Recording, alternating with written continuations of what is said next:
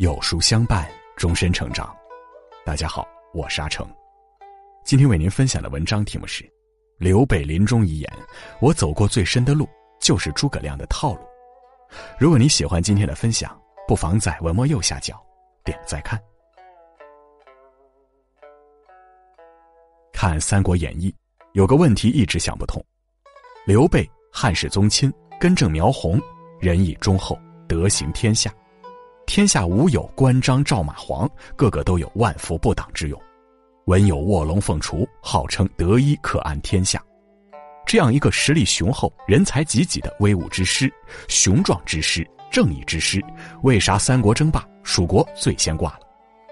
这事儿不光是我，连刘备都没整明白。公元二二三年，白帝城内，刘备在病榻之上，目光呆滞的看着诸葛亮这个自己一生最信赖的男人。长叹一声。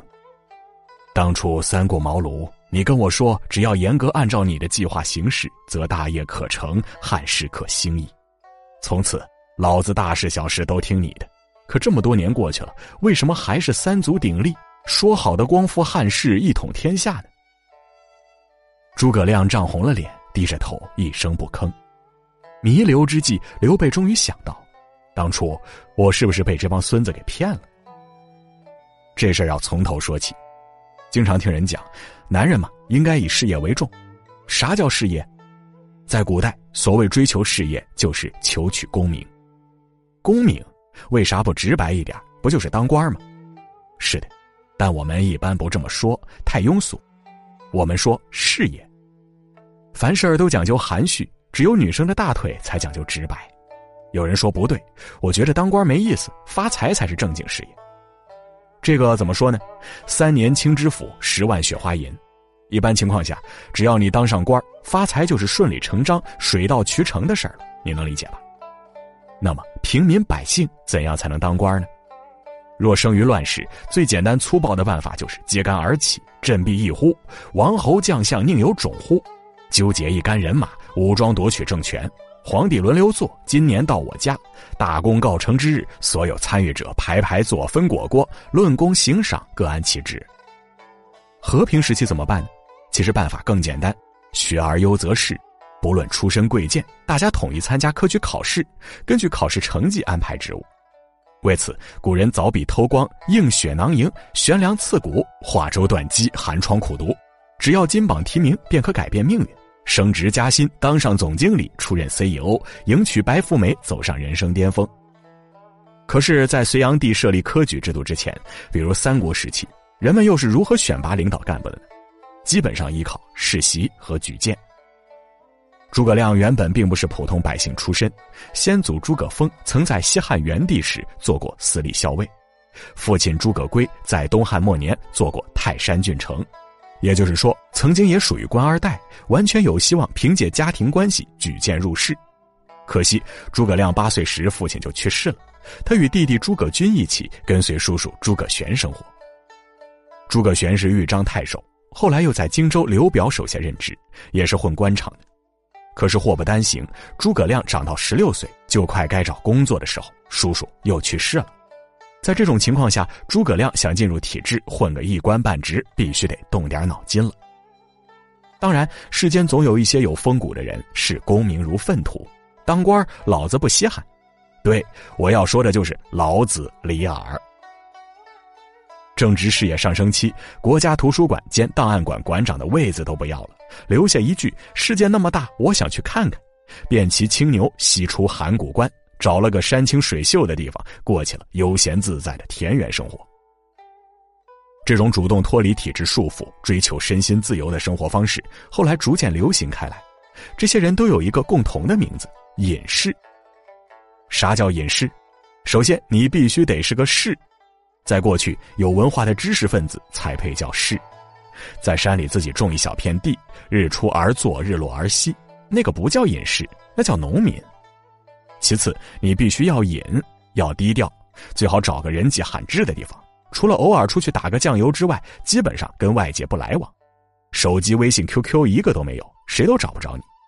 附近看见你的人也不知道你是谁，曾经多么辉煌、多么牛逼，根本没人知道。自己也不问世事，采菊东篱下，悠然见南山，不知有汉，无论魏晋，这才是真的隐士。归隐山林还要大张旗鼓，一天发二十条朋友圈，恨不得让全世界都知道自己淡泊名利，岁月静好。这都是别有用心的人。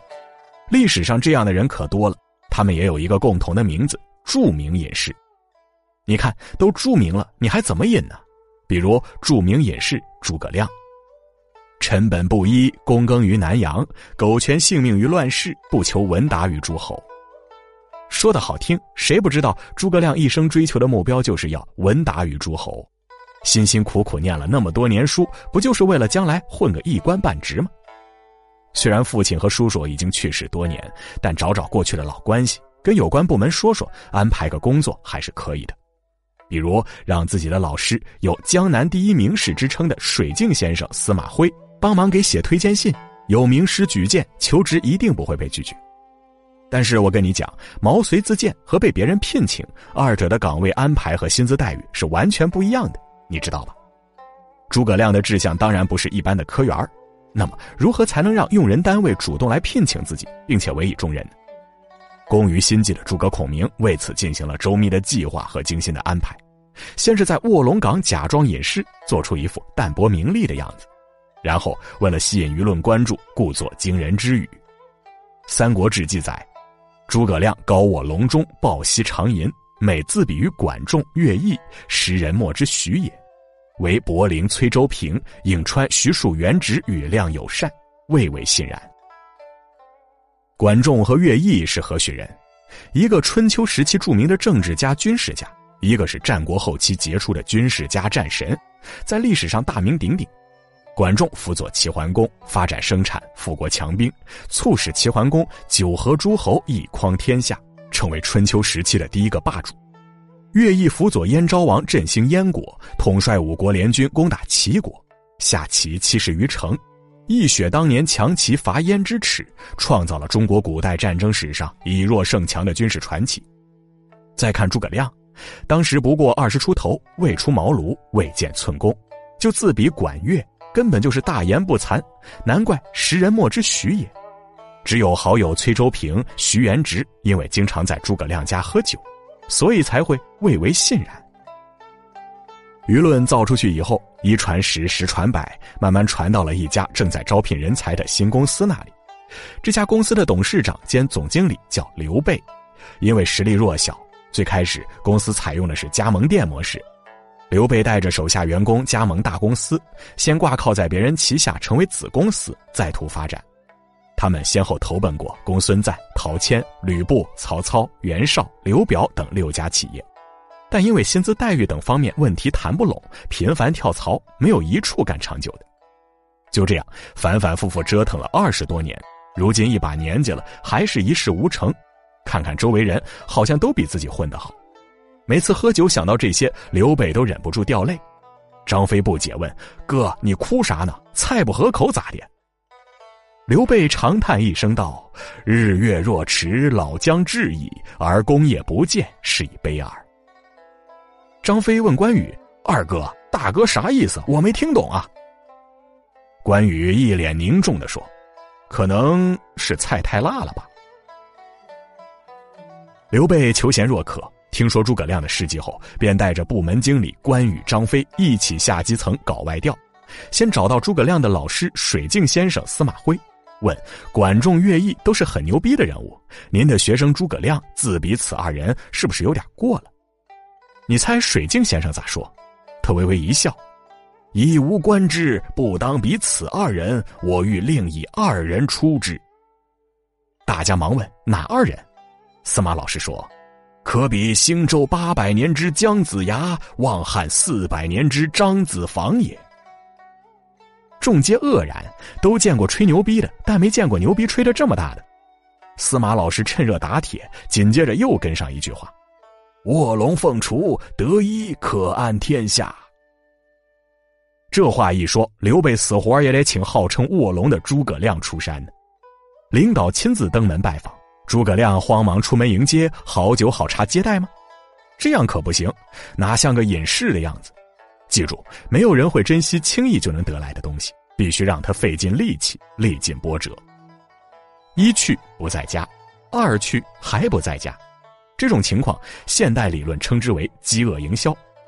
虽然总是扑空，但奇怪的是，每次都会遇到诸葛亮的亲朋好友，先是崔州平，后是石广元、孟公威，诸葛亮的兄弟以及他的岳父，无一例外，所有人都向刘备吹嘘诸葛亮如何了得。人的影子还没见着，传说中的诸葛亮在刘备心中差不多已经是一个神了。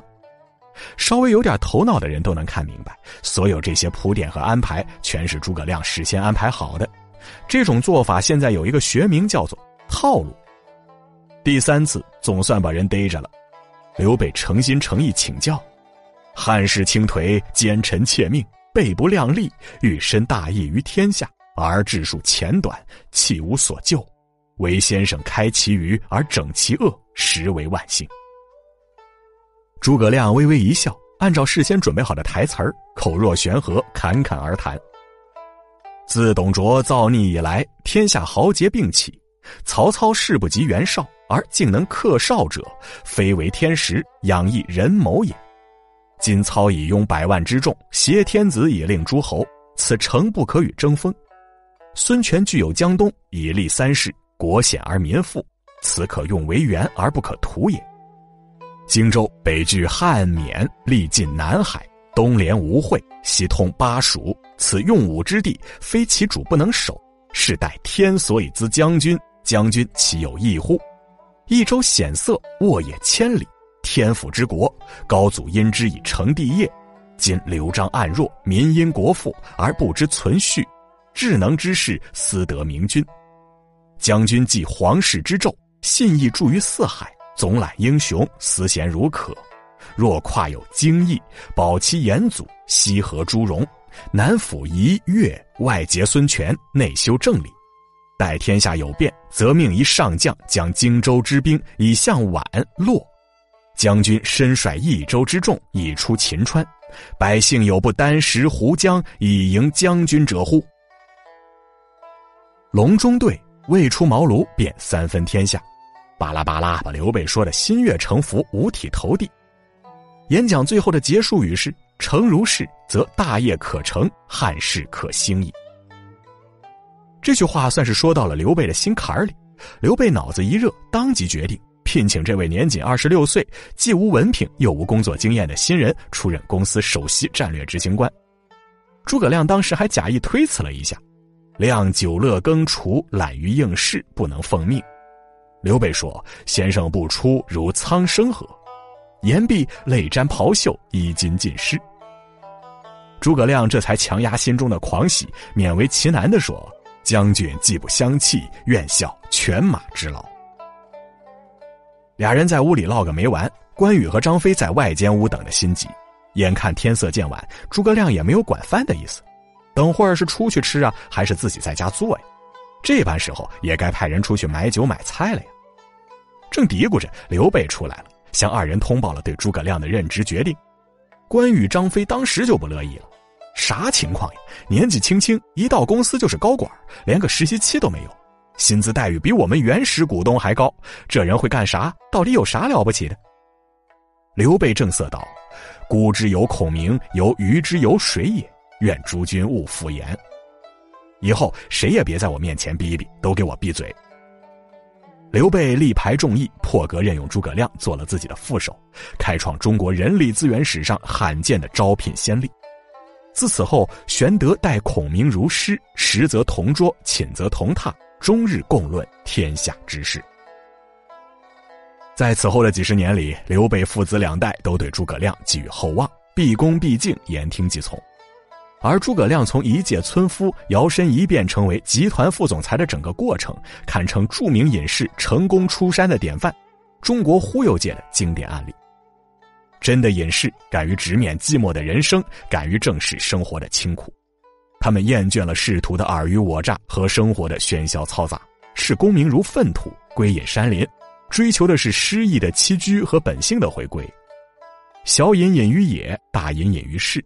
即便身处车水马龙、人潮人海之中，也能波澜不惊，始终保持内心的宁静。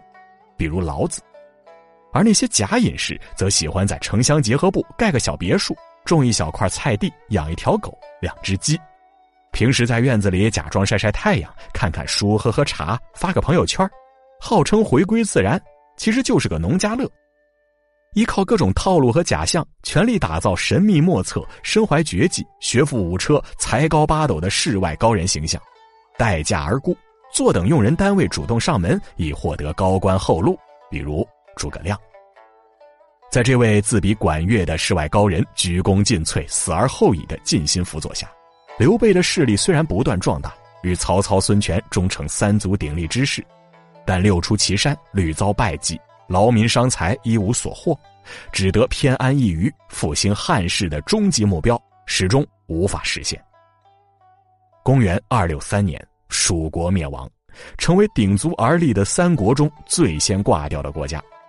后世有诗曰：“七纵七擒强压弱，六争六败将非神。”鞠躬尽瘁，雕枯朽；屠弄聪明，误蜀人。